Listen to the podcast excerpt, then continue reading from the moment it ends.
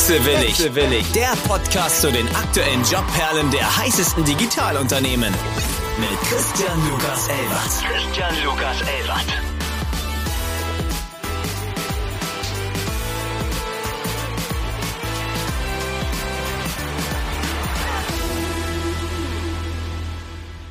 Wunderbaren guten Morgen an alle Wechselwilligen. Einen guten Morgen an Friedhof. Ich glaube, wir haben heute beide besondere Setups. Du sitzt in deinem Van in Frankreich. Das stimmt. Ich musste gerade in mein Schlafzimmer umziehen, äh, weil sich ein Presslufthammer vor meinem Wohnzimmer bereit gemacht hat. Aber ich glaube, man sieht, dass man alles irgendwie noch lösen kann. Another Day, Another Guest. Ich freue mich heute sehr auf dich. Friedhof Denzer, Gründer und Investor mit Purpose. Er sagt, dass er die Natur und sein Fahrrad liebt, Schuhe wohl weniger. Den Text habe ich jetzt zweimal auf der Recherche nach dir, ist mir einmal ins Auge gesprungen. Wenn man sich dein Instagram-Account anguckt, dann weiß man nicht ganz, ob das eventuell so ein National Geographic Fan-Account ist oder Extremsport. Es ist zumindest sehr schön anzugucken, ja? aber ich glaube, da kannst du uns ein bisschen mehr gleich davon erzählen. Seine ersten Erfahrungen hat Friedhof mit 16 Jahren gemacht, also ein Early, Early, Early Founder und hat danach ein relativ bekanntes Startup aufgebaut, was die meisten von uns kennen und ist nun beim zweiten, dritten, vierten Projekt angekommen. Aber ich glaube, das überlasse ich ihm selbst, sich einmal vorzustellen. Wir fangen ja immer liebevoll mit unserer Kategorie hängen geblieben an. Im Startup hängen geblieben. Weiß ich jetzt nicht, ob man das so sehr bei dir sagen kann. Die meisten Leute, die wollen Startup ausprobieren und schaffen dann den Absprung nicht. Du bist ja auf eine sehr, sehr organische Art und Weise in das Startup reingerutscht. Hallo, willkommen. Erzähl uns was von dir. Hängen geblieben. Also schon echt eine Zeit her, 1999. Da war ich 16 und da hat ein Freund von mir gefragt, äh, mein Mitgründer, wer Lust hat, eine Firma zu gründen. Und das war auf einer Party abends und da habe ich meine Hand gehoben und gesagt, ja, habe ich Lust drauf. Und dann haben wir ein halbes Jahr lang Computer zusammen gekauft und zusammengesteckt und irgendwie bei Kunden in Cuxhaven installiert es hat viel Spaß gemacht, aber äh, noch mehr Spaß hat es gemacht, Webseiten zu erstellen. Das haben wir dann einfach eine Agentur gegründet, das gemacht, auch ganz erfolgreich, glaube ich. Sind dann mit Zug und Fahrrad zu Kunden auch überregional hin und daraus ist dann, ging schnell weiter, dass wir Software in Projekte entwickelt haben und dann haben wir eigentlich was, finde ich, naheliegendes gemacht. Wir haben unsere Kunden enabled, ihre eigene Webseite zu bauen. Und da sind tatsächlich dann ist Matthias dazu gekommen und die beiden, meine beiden Mitgründer, sind dann in die Kinderzimmer meiner großen Brüder am Bauernhof eingezogen und da haben wir die Firma aufgebaut. Genau. Zwei Jahre da, dann irgendwann nach Hamburg gezogen und dann ist aus dieser Idee dann Jimdo geworden und immer, immer größer geworden. Und es hat mir unglaublich viel Spaß gemacht, dieses Unternehmen aufzubauen, wirklich eben von drei Jungs äh, auf dem Bauernhof zu jetzt über 300 Mitarbeitern. Das habe ich 18 Jahre gemacht und hat mir wahnsinnig viel Spaß gemacht. Also es ist quasi die Valley-Geschichte aus Norddeutschland. Anstatt in der Garage im Bauernhof der Mama. Ja, ja. Es ja. sind ja schon so die Anfänge, wie man, wie, wie, wie eigentlich ein Film starten könnte. ja, es ist eine wahre Geschichte. Es war genau so. Und immer, wenn man äh, mal nicht mehr arbeiten konnte, ist man rausgegangen und hat Holz gehackt und dann kommt man wieder weiterarbeiten. Also es ist äh, kein Spruch, war genau so. Ein Traum. Du warst insgesamt 18 Jahre bei Jim Du dann. Genau, ja. Also im Prinzip, und sag mal, ich bin immer noch im Board, aber eben nicht mehr operativ tätig seit 2016, Ende 2016. Und ja, hat mir wahnsinnig viel Spaß auch gemacht, eine Firma von wirklich zum ersten Gedanken hin zu skalieren zum großen Unternehmen. Äh, das, also vor allem die Mission von, von Gymnus finde ich wirklich toll. Quasi wirklich die, die Fähigkeiten des Internets ja, anwendbar für kleine und mittelständische Unternehmen zu machen, für Individualpersonen und jedem die Möglichkeit zu geben, sich professionell eben im Internet zu präsentieren oder einen Online-Shop aufzubauen. Es hat mir wahnsinnig viel Spaß gemacht, also das aufzubauen. Also ihr seid ja wirklich so das Urgestein der Internet-Homepages gewesen. Also ihr habt quasi die ersten Schritte der Digitalisierung für Leute ermöglicht. Manche Leute haben verkauft damals über eBay, das waren dann die eBay-Stores. Heutzutage ist es Shopify, das Baukastensystem. Und ihr wart da ja wirklich die Vorreiter. Was würdest du sagen, war das prägendste Erlebnis aus den 18 Jahren Jim Dur? Oh, das ist eine gute Frage. Viele Momente. Ich glaube einfach, diese rasante Entwicklung und auch das, das Wachstum selber, ne, über die Problemstellung, die man, dem, dem man so begegnet. Wenn man ein Unternehmen aufbaut, dann hat, läuft man ja immer wieder in Problemstellungen. Und um weiterzukommen, muss man darüber klettern, über diese Barrieren. Und da gab es viele so und letztendlich haben auch viele Sachen dann nicht geklappt. Und ähm, ich glaube, ja, einfach dieses Gefühl, mit einem großen Team immer weiter an einer Idee zu arbeiten, um sie immer besser zu machen, um immer wieder es kontinuierlich zu schleifen und die Problemstellung unserer Kunden besser zu lösen. Das sind dann manchmal so Kleinigkeiten, dass du dann einfach, oh, das heißt Kleinigkeiten, den Kunden selber begegnest und die dir erzählen, was diese Webseite für die äh, ermöglicht hat, ne? Und wie, wie sie jetzt anders dastehen und was sie damit gemacht haben. Es ist schon sehr erfüllend. Und da gibt es ganz viele Geschichten. Also ja, es ist einfach ein, ein Produkt, wenn du siehst, wenn es angewendet wird, dann geht einem, finde ich, das Herz auf, weil du, weil du merkst, hat jemand anderes was mit dieser Software gebaut. Und wenn es dann so viele gemacht haben, ähm, ist es schon ein sehr schöner Moment. Das stimmt. Nach deiner Reise bei Jimdo ging es weiter, beziehungsweise du hast dich dann wahrscheinlich proaktiv entschieden, äh, dieses Kapitel, die Türe zumindest anzulehnen, nicht ganz zu schließen, aber sie anzulehnen. Du bist nicht ausgewandert. Du lebst auch nicht in deinem Van, hauptsitzmäßig, soweit ich weiß. Wohin ging es danach? Genau, ich habe nach den 18 Jahren ähm, mir überlegt, ich möchte mal eine Auszeit nehmen, weil ich ja nie was anderes gemacht habe als äh, das, was ich mit 16 angefangen habe. Und ja, bin auch eine Person, die wirklich gerne draußen ist. Also surfen gehen, auf Berge oder Paragliden oder Fahrradfahren. Das sind alles Sachen, die ich wirklich gerne mag und habe mir so eine Auszeit genommen. Und in dieser Auszeit kam ein Freund von mir ähm, auf die Idee, hey, könntest du dir eigentlich auch vorstellen, um die Welt zu reisen und andere Gründer zu besuchen. Und das war erstmal nur eine Idee und dann hat aber die Deutsche Welle relativ schnell gesagt, so ja, sie hätten Lust, daraus eine Dokumentationsserie zu machen. Und äh, das ist dann tatsächlich passiert, absurderweise, dass ich dann wirklich 120 Drehtage in der Welt unterwegs war und andere Gründer besuchen durfte. Und Daraus ist dann Founders Valley entstanden.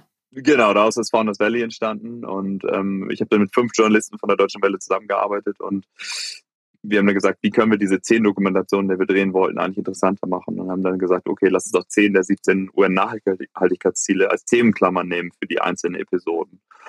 Und das haben wir dann gemacht. Und ähm, wenn man aber die Lösung porträtieren möchte, der Gründer, muss man auch die Probleme zeigen. Insofern war das für mich als Lernreise eine große Disbalance zwischen, zwischen den Lösungen, die ich gesehen habe, aber auch der Größe dieser Problemstellung. Also von Klimawandel bis Lebensmittelknappheit, Wasser, ähm, Plastikverschmutzung. Sehr breit und ehrlich gesagt sehr intensives Erleben, was ich in dieser Zeit hatte. Und bin sehr dankbar, dass ich das machen durfte. Das klingt wirklich sehr, sehr schön, wenn man wirklich bedenkt, dass du am Kern des Problems ja überall direkt warst und es dir einmal angeguckt hast habe vorhin einmal reingeluscht, werde mir das aber auch nochmal zur Leibe führen.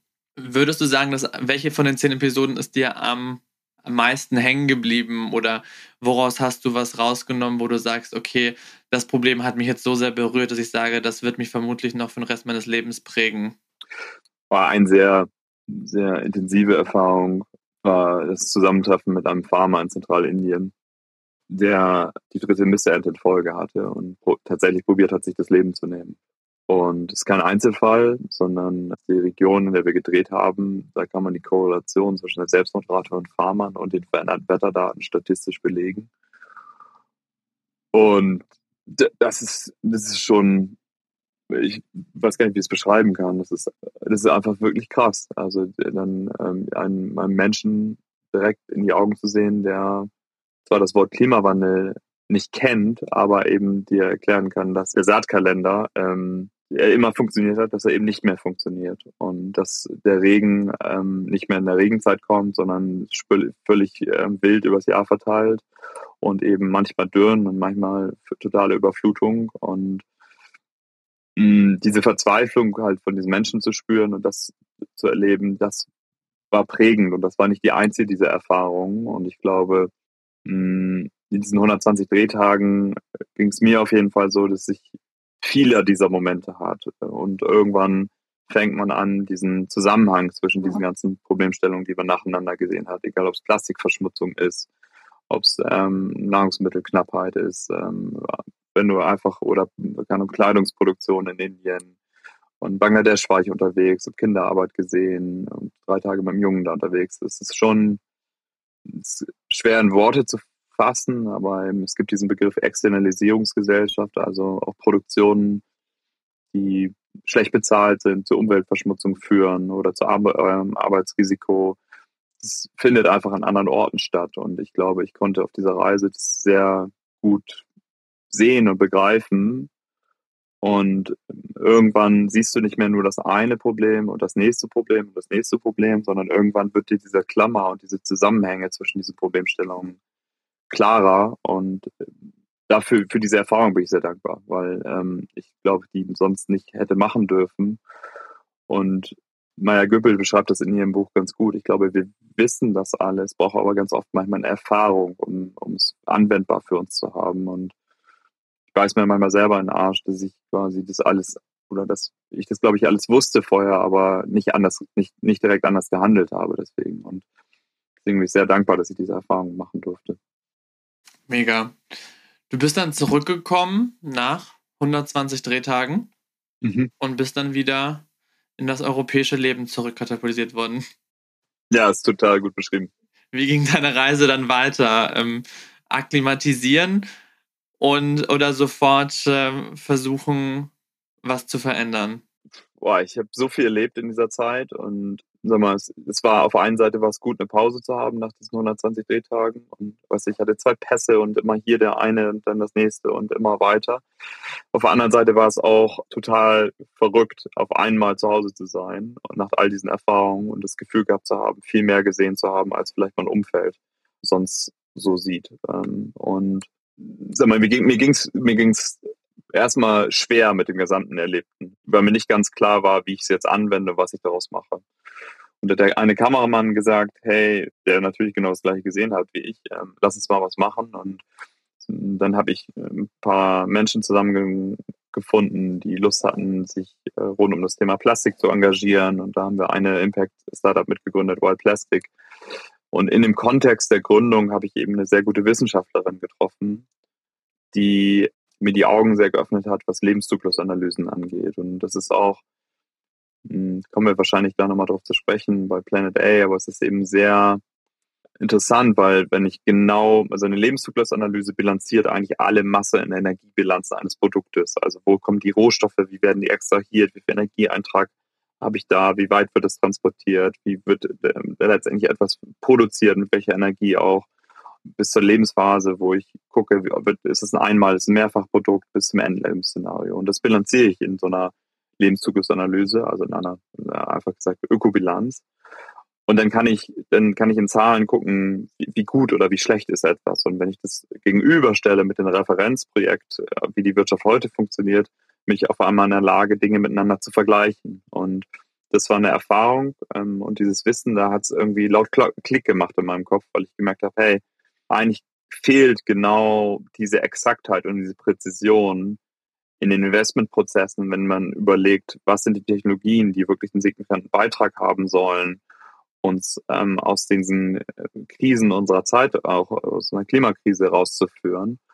Und mir ist aber aufgefallen, dass das de facto Stand heute nicht berücksichtigt wird in Investmentprozessen. Und das hat mich nicht losgelassen.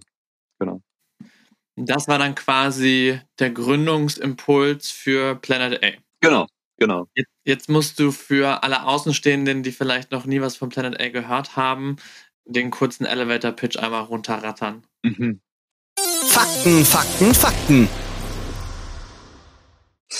Planet A, der Name sagt's. Ähm In deinem Fall vielleicht anstatt der Elevator-Pitch doch der Van-Pitch, aber.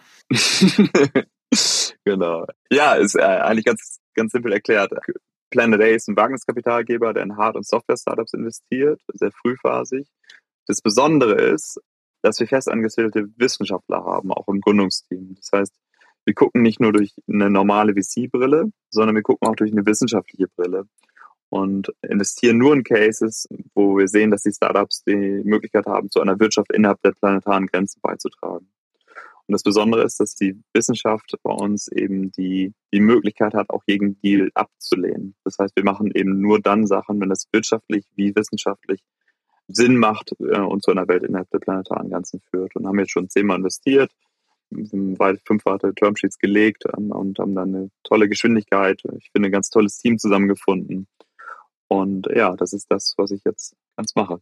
Wie würdest du sagen, unterscheidet sich die interne Kultur oder die Arbeitsweise von Planet A von anderen VCs?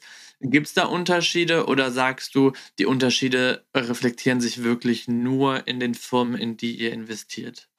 Ja, ich glaube, das Wichtige, nochmal zurück zu dem Punkt, wir gucken durch zwei Brillen, die normalerweise sehr getrennt waren. Also eine, eine wirtschaftliche Erfahrungsbusiness-Sicht und dann aber eben auch eine, macht es wirklich Sinn? Trägt das die Idee eines Startups bei zu einer Wirtschaft innerhalb der planetaren Grenzen? Also verbraucht es wesentlich weniger Ressourcen, produziert es weniger Müll, gibt es eine signifikante Reduktion der Klimagasemissionen, wie wirkt sich das Biodiversität aus? Und das berechnen wir eben genau, das publizieren wir bei Planet, eben, Planet A eben auch. Also wenn man bei uns auf die Webseite schaut, dann kann man, kann man sehen, die Evidenz über den Impact dieser Startups, in die wir investieren. Und letztendlich geht es um die Vereinbarkeit dieser beiden ja doch unterschiedlichen Sichtweisen, also einer Business-Perspektive und einer wissenschaftlichen Perspektive. Und dadurch braucht man, glaube ich, eine Firmenkultur, wo ganz klar ist, dass wir nur Sachen machen, wenn beides zusammenwirkt. Und in dieser Kultur oder mit dieser Idee haben wir halt Planet A eben auch aufgebaut. Das heißt, es glaube ich, ist immer anders als klassische Wagniskapitalgeber, die an nur eine Business-Sicht forcieren und vielleicht hinterher sich Advice holen, ist bei uns das ganz klar integriert. Und ähm, die Wissenschaft hat eben besonders die Möglichkeit, auch Dinge abzulehnen, die nicht signifikant besser sind. Und ich glaube, das setzt eine ganz andere Firmenkultur, ein ganz anderes Verständnis in der Zusammenarbeit und letztendlich auch eine andere Machtverteilung voraus. Das heißt, ihr werdet auch wissenschaftliche Profile in eurem Team drin haben. Ja, auf jeden Fall, klar. Okay. Habt ihr Leute in eurer Gruppe oder in eurem Team, die sagen, okay, uns gefällt einfach nicht die Art und Weise, wie andere VCs arbeiten und ähm, we are aiming for a bigger purpose? Sind das Leute, die erfahrener sind? Sind das Leute aus der jüngeren Generation, die sagen, das ist genau das, wie ich gerne arbeiten möchte, das ist der Fokus, den ich in meinem Leben habe und sind das dann quasi auch the young professionals, die schon bei euch einsteigen? Wirst du ja selten in einem VC haben, normalerweise, weil du eine gewisse Erfahrung vorausgesetzt hast. Aber ich meine, wenn wir uns einmal angucken, wie die aktuellen Bewegungen da draußen sind, ist das Thema ja sehr, sehr präsent bei jungen Leuten. Deswegen könnte ich mir auch vorstellen, dass äh, bereits die ersten Uni-Abgänger bei euch sofort anklopfen. Ja, also vielleicht auf einer Metaebene würde ich sagen, ich glaube, in der Vergangenheit konnte man sehr gute Investmententscheidungen treffen, auch profitable, indem man einfach nur auf Teams geguckt hat und Technologie und Marktgröße und Patentierbarkeit. Und wir bei Planet A glauben, dass es in Zukunft eine Korrelation geben wird und auch muss zwischen wie viel besser ist ein Unternehmen auch äh, für den Planeten, also wie viel weniger Schaden macht es und auch den monetären Erfolgschancen. Das heißt, um zukünftig gute Investmententscheidungen noch treffen zu können, ist eine Einschätzung darüber, wie, wie viel besser eine Technologie ist im Vergleich zu Status quo, wahnsinnig relevant. Das heißt, dieser breitere Blick ist notwendig, unserer Ansicht nach, um, um gute Entscheidungen zu treffen. Und sagen wir mal, das, das ist vielleicht so als Prämisse und letztendlich glaube ich vor allen Dingen daran, wenn ich jetzt, wenn es Richtung Talent geht, habe ich ja die ganz große Chance, auch äh, gerade als jemand, der anfängt zu überlegen, was er macht, der hat eine riesen Kraft damit. Also hinter welche Idee stelle ich mich denn? Für welche Idee arbeite ich? Das ist ja für Menschen, die gut ausgebildet sind, nicht nur eine Frage des Geldes, das ist natürlich total offensichtlich, sondern eben die Auseinandersetzung, welche Idee ich eigentlich größer mache. Und so ist eine, eine super wichtige. Und äh, da sehen wir, dass wir jetzt in der Lage waren, ein tolles Talent auch für uns selber anzuziehen, aber auch unsere Portfoliounternehmen, in die wir investiert haben, haben, finde ich, einen sehr guten Zugang zu Talent. Ja. Inwiefern seid ihr noch in eure Portfolio-Companies invest äh, also involviert? Investiert seid ihr, aber involviert. Seid ihr wirklich nur ein reiner Geldgeber oder seid ihr da auch wirklich Guide, Mentor für die gewissen Personen? Ja, also wir haben das Glück, äh, dass wir extrem viele sehr erfolgreiche Seriengründer bei uns als Investoren empfand haben, die auch eine Lust haben, den jeweiligen Portfoliounternehmen zu helfen. Das heißt, wir gehen dann schon hin und fragen, hey, was sind die Herausforderungen, wo wir euch unterstützen können und sind super happy, die dann im Netzwerk auch mit den relevanten Leuten zu, zu verbinden. Und das ist was, was wir, was wir, was wir sehr gerne machen. Ähm, darüber hinaus steht am Ende eines Investmentprozesses bei Planet A eben nicht nur, dass, irgendwie, dass es Geld gibt, sondern ähm, diese Lebenszyklusanalysen, die wir machen, die publizieren wir auch. Das heißt, die übergeben wir am Ende des Investmentprozesses auch an das Startup, sodass sie in der Lage sind, auch einen externen Datenpunkt zu nehmen, zu, dem Impact ihrer eigenen Idee zu haben und sehen, dass es bei den Startups, in die wir investiert haben, schon wirklich zu, zu tollen Effekten geführt hat, dass sie darüber Kunden gewonnen haben. Auch für ihr eigenes Recruiting ist es natürlich super wichtig, weil sie natürlich sagen können, also eben nicht nur sagen, sondern auch beweisen können, guck mal, das ist der Unterschied, den wir machen. Das heißt, die Wissenschaft an der Stelle ist ein super Recruiting-Faktor, weil sie äh, wirklich damit zeigen können, welche Veränderungen sie in die Welt. Und das finde ich sehr interessant. Das ist etwas, was ich gar nicht antizipiert habe. Aber wir sehen, dass es, ähm, dass es wirklich gut funktioniert für die Portfoliounternehmen. Also würdest du auch sagen, dass tendenziell die Mitarbeiter länger in den Startups dann bleiben als im durchschnittlichen Hyper-Growth-Startup? Wir sind ja ein früher Fonds und äh, sind jetzt in den ersten Investments drin. Das heißt, äh, ich habe jetzt nicht die Datenbasis, um, um, um das darlegen zu können. Die Art und Weise, wie ich das sehe, da glaube ich total dran. Und ich glaube, dass die Idee, wem ich meine Zeit verkaufe als Angestellter, dass das eine ist, mit der sich mehr Menschen auseinandersetzen. Hoffentlich, äh, würde ich sagen. Weil, also wir haben eine große Diskussion über unseren persönlichen Konsum für junge Menschen, die am Anfang ihrer Karriere stehen, ist, finde ich, natürlich noch entscheidender, für welche Idee arbeite ich. Ist die Idee, an der ich arbeite und die Firma, an der ich arbeite oder die Firma, die ich gründe, ist die wirklich Teil der Lösung oder eher der Teil des Problems? Und ich glaube, dass das eine informiertere Entscheidung werden wird in Zukunft. Das sehen wir ja und dass es noch weiter in diese Richtung gehen wird, da bin ich mir total sicher. Also wir sehen ja auch, dass große Konzerne, die sich nicht schnell genug bewegen, große Probleme haben, das richtige Talent noch zu akquirieren. Genau. Und insofern äh, würde ich sagen, dass Talent und Zugang zu Talent ja natürlich wahnsinnig wichtig ist. Ich glaube allgemein die Arbeitsweise, Recruiting-Weise, das wird sich alles sehr, sehr verändern. Und auch die Maßstäbe, wie sie vor fünf, sechs, sieben Jahren vorgelebt worden sind, sind sehr schnell, sehr veraltet. Vermutlich wirst du mir die Frage nicht beantworten können oder wollen.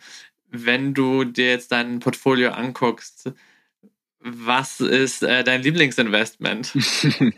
oh, ich weiß nicht, wie von Lieblingsinvestment. Ich finde die alle natürlich super. Es gibt äh, also natürlich Sachen, die sind äh, technologisch wahnsinnig faszinierend. Ne? Also sowas wie eine neue Form von Methanolkatalyse mit einem neuen Katalysator, der am Supercomputer entwickelt wird. Bei C1 finde ich wahnsinnig spannend. Ich finde Traceless spannend. Wenn man bei uns auf die Webseite guckt, wir haben im Team von tiefenkritischer Geothermie, zu Software, die die Scope-3-Emissionen von komplexen Produkten berechnen kann. Also, sag mal, das ist eine hohe, große Bandbreite und das ist vielleicht auch das, das Spannendste natürlich an der Position, äh, dass wir jetzt in einem Jahr über 3000 Startups gesehen haben und uns da mit vielen auseinandersetzen dürfen und vielen schlauen Menschen einfach sprechen dürfen. Das ist schon, das ist schon wahnsinnig toll, ehrlicherweise. Toll. Ähm, wenn ich mir jetzt deinen Hintergrund angucke, können wir gleich, glaube ich, zur Arbeitsmentalität oder zur Arbeitsphilosophie springen. Ich weiß ja, dass du schon etwas länger in deinem Van am Mittelmeer unterwegs bist. Das heißt, ich weiß jetzt nicht, ob du zwangsläufig im Urlaub bist oder einfach der Remote äh, Office Politik folgst. Ich gehe davon aus, dass man bei euch relativ flexibel ist. Ja, ja, genau. Nee, ich habe eine Woche Urlaub gemacht und jetzt bin ich danach, arbeite ich noch aus dem Van. Wir sind ein Remote First Team. Also das Team ist eh verstreut. Also bin normalerweise in Hamburg und auch in Berlin. Meine Mitgründerin Lena, die lebt in Kapstadt. Ähm, wir haben Leute in München. Ähm, so, das heißt, wir sind äh, remote first. Das heißt, äh, für uns ähm, die Struktur des Arbeiten äh, gibt der Kalender vor und so sind wir entstanden und so, sind wir eben, so agieren wir von Tag eins und das funktioniert eben gut für uns. Wir haben auch ein, ein Office in Berlin, was auch immer mehr frequentiert wird. Aber letztendlich ist da jeder in eigenen Verantwortung natürlich ähm, ein gutes Arbeitssetup zu haben, dass das, das wirklich gut funktioniert. Und das ist dann letztendlich egal, von, von wo das ist. Wenn man sich die letzten Jahre anguckt, wie Startups aufgebaut worden sind oder wie sie, kann man natürlich jedes Klischee bedienen, was wir mit äh, Gründern natürlich auch besprechen. Der Obstkorb, die Clubmate, der Kicker. Welches Klischee bedient ihr denn? Benefit Bullshit Bingo. Ich glaube, wir müssen uns gerade Mühe geben, ehrlicherweise genug in diese Richtung zu gehen, von den Sachen, dass wir auch Zeit miteinander äh, verbringen. Ich glaube, wir alle wissen, dass wenn wir diesen eingetakteten Remote-Arbeitsabläufen sind, dann ist man immer, immer da, immer pünktlich und immer strukturiert. Und ich glaube, wir müssen eben andersrum, wir müssen gucken, dass wir genug Zeit auch bauen, für uns als Team zusammenzukommen und da Zeit miteinander zu verbinden. Und das sind Sachen, die wir jetzt ähm, im letzten Jahr äh, viel mehr machen, natürlich, also noch jetzt in der Phase mit Covid, so dass wir einmal im Monat zusammenkommen, dass wir eben dieses Büro in Berlin haben. Wir machen jetzt im September das erste Mal eine Offsite, wo das ganze Team zusammenkommt ähm, und wir eben auch wirklich gemeinsam Zeit verbringen und nicht nur arbeitsrelated, sondern eben auch mal Aktivitäten zusammen machen.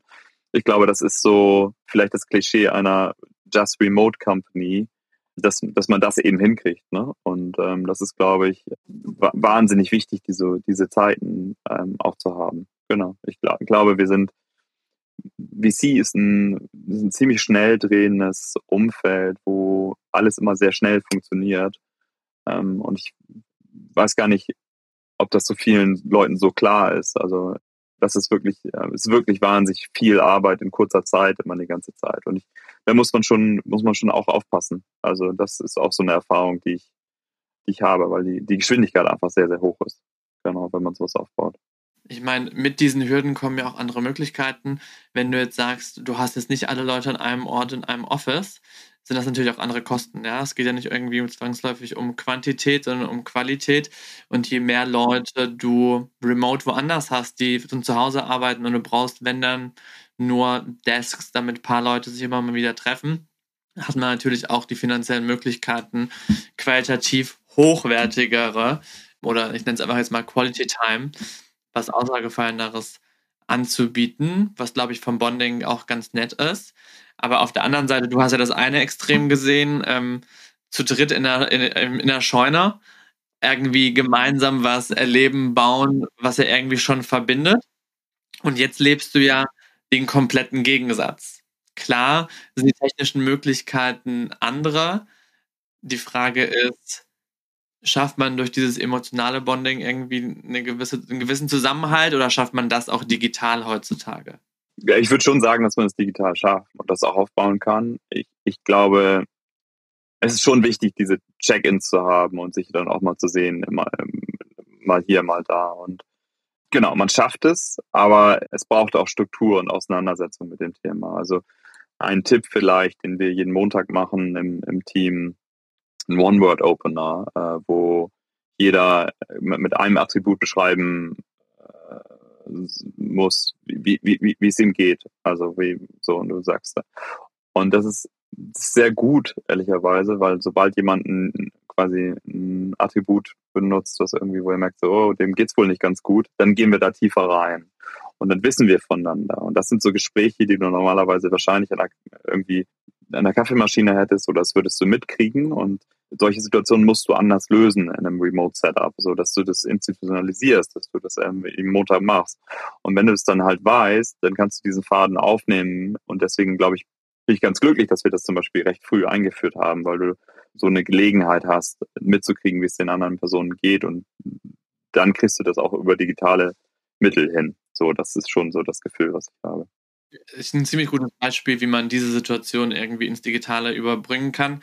Ich glaube, wir haben es alle erlebt über digitale Kaffeerunden, schlag mich tot. Ich glaube, das möchte niemand mehr von uns haben und hören, aber das klingt nach einem sehr effizienten Mittel.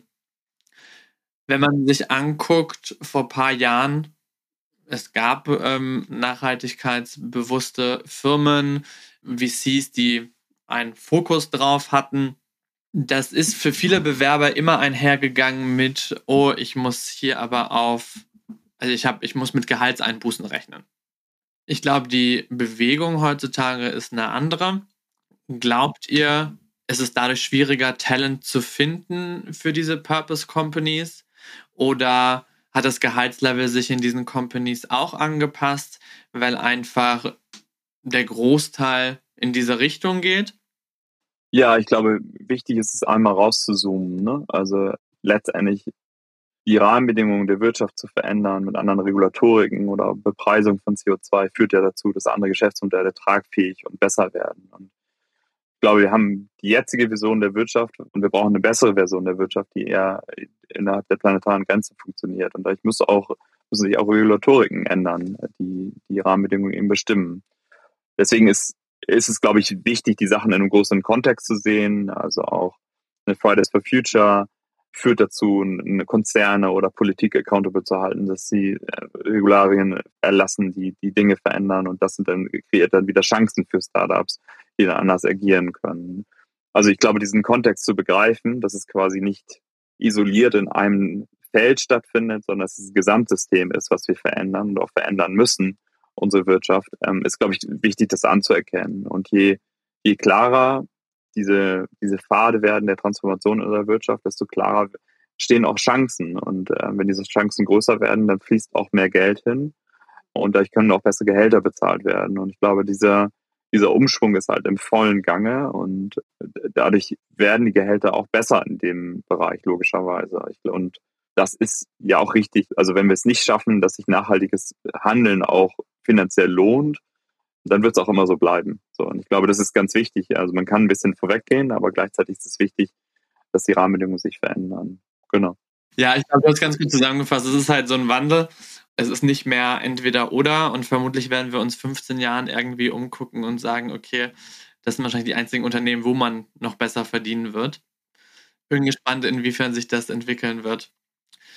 Wenn du jetzt guckst, wie ihr heiert oder generell, wie würdest du in diesem Kontext die Zukunft des Hirings gegebenenfalls betrachten? Ja, ich glaube erstmal, was ja auch für mich neu war in diesem Bereich, ist, dadurch, dass wir Hardware-Investments machen, ist der Feld an Expertise natürlich noch viel breiter, viel größer als äh, es bei einem Aufbau wie Jimdo natürlich irgendwie notwendig ist, welche Leute du da brauchst. Das heißt, es ist erstmal ein sehr viel breiteres Umfeld und ich glaube, die, die HR Landscape ist challenging und ist auch challenging für Startups. Also das ist, das ist, glaube ich, gar keine Frage, sondern ich glaube, man muss sich sehr gut positionieren, auch eine gute Marke aufbauen, ähm, auch im B2B-Sektor. Warum? Und eben auch, glaube ich, zeigen, für welche Veränderungen kann man einstehen als Firma. Also den Purpose wirklich nicht nur nicht nur hoffentlich zu beschreiben, sondern auch über Evidenz herleiten zu können, welchen Unterschied man dann eben macht mit dieser Technologie. Genau. Und ich glaube, darüber hat man die Chance, gute Leute anzuziehen, die man, glaube ich, auch vernünftig bezahlen sollte, weil ich meine, das ist die Basis für eine Relationship zwischen Employer und Employee, so. Und das ist, das glaube ich, wichtig. Und ja, ich äh, würde es als besonders herausfordernd beschreiben, was jetzt gerade natürlich da ist, in so einem Economic Downturn, tendieren die Leute natürlich irgendwie ähm, eine stabile Position zu haben, was auch total verständlich ist. Das heißt, genau in so einer Situation noch das richtige Talent für sein Startup anzuziehen, ist eine besonders große Aufgabe und deswegen glaube ich, sehr essentiell, auch einen Plan darüber zu haben, welche Leute man braucht, um, um die Firma weiterentwickeln zu können. Also genau, es ist nur, es, das Personal ist natürlich und die Kultur, die ich natürlich aufbaue innerhalb des Unternehmens, ist natürlich alles für die Fortentwicklung so einer Idee. Deswegen glaube ich, dass, dass da gar nicht genug Zeit reinfließen kann, dieses Team zu formen. Du hast ja gerade eben gesagt, man muss ja wissen, wen man sucht, um nach vorne zu wachsen. So ganz bland reingesprochen, wenn ihr jetzt wachsen wollt, was ihr vermutlich wollt, müsst, oder das natürlich der absolute Traum ist, was für Leute sucht ihr? Higher, higher, higher. Mhm. Wir sind tatsächlich, das, äh, das Gute, wir sind ziemlich weit. Also wir suchen gar nicht mehr viele Leute, was, äh, was ehrlich gesagt fantastisch ist. Und das ist natürlich im VC ist auch, du, du hast eine bestimmte Anzahl von Leuten, die du einstellen kannst. Ähm, das, das Geschäftsmodell eines VCs ist, das skaliert nicht unendlich, sondern du hast deine Management-Fee und du kannst dann kein neues Geld mehr einsammeln. Das heißt, du musst äh, mit dem Geld, was du hast, dann auch gut haushalten und die richtig gute Leute finden. Genau, das hat eine Bandbreite bei uns, das eben von, von Wissenschaftlern, Naturwissenschaftlern hin zu Business-Analysten, zu Kommunikationspersonen sind wir ehrlicherweise ziemlich zufrieden gerade. Genau, und haben, glaube ich, das große Glück, dass im Moment relativ viele Leute sehen, welche Veränderungen wir auch in den Markt reinbringen. Also mit der Exaktheit, mit den Lebenszyklusanalysen ist es schon, dass Menschen sehen, dass wir da einen Unterschied machen und Lust haben, da Teil von zu sein. Was für Luxusprobleme. ja, danke, stimmt.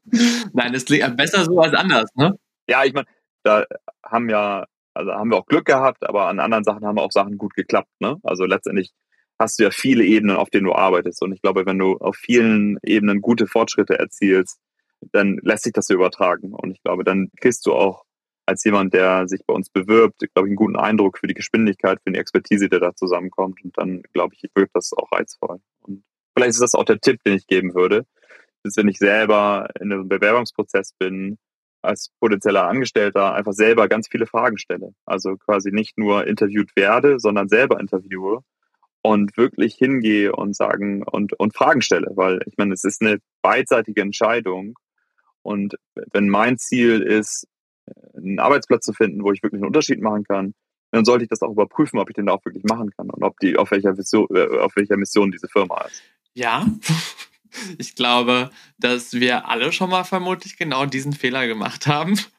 Ich glaube, ich habe auch schon für Leute gearbeitet, wo ich mir dachte so, oh, die hätte ich vermutlich auch noch ein bisschen mehr ausfragen müssen, dann wäre ich nicht in dieses Dilemma gekommen. Aber man lernt mit seinen Fehlern. Deswegen, ähm, it is what it is. Aber ich glaube, wenn man nicht auf den Kopf gefallen ist heutzutage, dann prüft man schon sein Gegenüber, sei es auf die Persönlichkeit, äh, sei es auf das Profil, sei es auf die Values, die Mission. Im besten Fall ich persönlich finde ja, es sollte ja nicht mehr so ein ein-, zwei Jahres-Gig sein, um Hauptsache so viele Erfahrungswerte in seinem Lebenslauf vorzuweisen, sondern man sollte schon dahinter stehen. Nichtsdestotrotz sollte man verschiedene Positionen und Blickwinkel beleuchten. Ne? Wenn du jetzt sagst, was wäre jetzt die Traumvision für Planet A in den nächsten Jahren? Einfach möglichst viele Startups konsequent zu unterstützen und denen zu helfen, einen Unterschied zu machen. Also ich glaube, wir sind jetzt äh, fast fertig mit dem Fundraising-Prozess. Er ist auch größer geworden, als wir initial ge geplant haben. Und das jetzt, äh, dieses Geld auch zu benutzen, um Startups zu finden, die wirklich einen Unterschied zu haben, machen äh, mit dem, was sie tun, äh, aus der wissenschaftlichen Perspektive und denen dann zu helfen, diese Idee möglichst schnell groß zu machen, ist, ist genau das, was wir machen wollen bei Planet A und äh, eben schon machen. Ganz, ganz tolles Privileg, sich auf dieser grünen Wiese zu bewegen. Das heißt aber, wenn das jetzt jemand zuhört und sagt, okay, wow, das war das, was ich äh, jahrelang gesucht habe, ich wusste nicht, dass es sowas überhaupt gibt, dann kann man sich einmal durch die Portfolio-Companies durchklicken und gucken, was einen catcht oder wo jemand was sucht. Genau, cool, dass du es ansprichst. Wir haben ähm, extra eine, eine, Plattform jetzt aufgesetzt. Das ist unter jobs.planet-a.com haben wir aggregiert alle, alle Job-Offerings von allen Portfoliounternehmen und auch von uns, wenn es welche gibt. Also unter der URL findet ihr wirklich alle, ähm, alle wirklich sehr spannenden Job-Offerings. Und ich glaube, das Besondere bei uns bei Planet A ist, die Firmen, die wir investiert haben, die sind ja alle wissenschaftlich geprüft. Also äh, du kannst davon ausgehen, dass egal in welcher Rolle, ob du eine operative, ob du eine Spezialistenrolle hast, wenn du da arbeitest, dann, äh, dann ist es eine Firma, die auf dem Weg ist, einen Unterschied zu machen. Und das ist, glaube ich, toll. Also es hat quasi den Planet A Verification Stamp. So kannst du es sagen, genau. Das Friedhofssiegel. Ich glaube, wir bewegen uns langsam Richtung Ende. Es war bis jetzt schon sehr, sehr spannend. Und ähm, da bekommt man glatt wieder Lust, sich neu zu bewerben. ich habe dich ja schon vorgewarnt. Ich stelle die Frage allen Leuten. Und das ist immer ganz toll, weil die Leute, die wir eingeladen haben, die sagen in der Regel, ich mache schon das, das, was ich liebe. Wenn du jetzt mal die Möglichkeit hättest, White Page und du willst nochmal was ganz Neues ausprobieren und äh, Geld ist auch komplett egal. Wärst du im Blumenladen, wärst du Surflehrer? In welche Richtung hätte es dich getrieben? Mhm. Du, ich bin äh, tatsächlich ausgebildeter Skilehrer und äh, ich habe auch ein äh, Paragliding Tandem Lizenz. Das heißt, ich könnte auch damit mein Geld verdienen. Und ganz ehrlich, Leute mitzunehmen und das erste Mal mit in die Luft zu nehmen, das ist schon richtig, richtig toll. Weißt du, da hast du Leute, die können sich nicht vorstellen, zu fliegen und dann schnallst du den Gurtzeug um und dann legst du den Schirm auf und dann schnallst du dich zusammen und dann läufst du ein paar Meter. Und dann hebst du einfach ab mit denen. Das ist schon, das ist schon echt toll und mal, es ist auch ein schöner Job. Also weil, äh, sag mal, so nah an so viel Emotionen in so kurzer Zeit bist du, glaube ich, nie. Und du bist in der Natur. äh, und du hast keinen Motor. Das ist schon echt ziemlich gut. Also. Ich habe zu Hause in meiner Heimat im Kinderzimmer bis heute noch über meinem alten Schreibtisch einen Paragliding-Gutschein hängen. Na dann. Den habe ich noch nicht eingelöst, aber vielleicht wird es jetzt mal Zeit. ja, das ist doch schön. Ja, es ist, es ist wirklich toll. Also ich auch diese Lern, also und auch das beim Skifahren ist so, wenn da Leute keine ankommen, es nicht können und nach einem Tag einen Berg runterfahren, was sie selber nicht zugetraut haben, finde ich echt unfassbar schönes Erlebnis, auch als Lehrer. So, weil, weil sie einfach Zuvertrauen schnappen. Okay. Da ich auch Skilehrer bin, das kann ich wiederum nachvollziehen. Super. Das mit dem Fliegen, das überlege ich mir nochmal.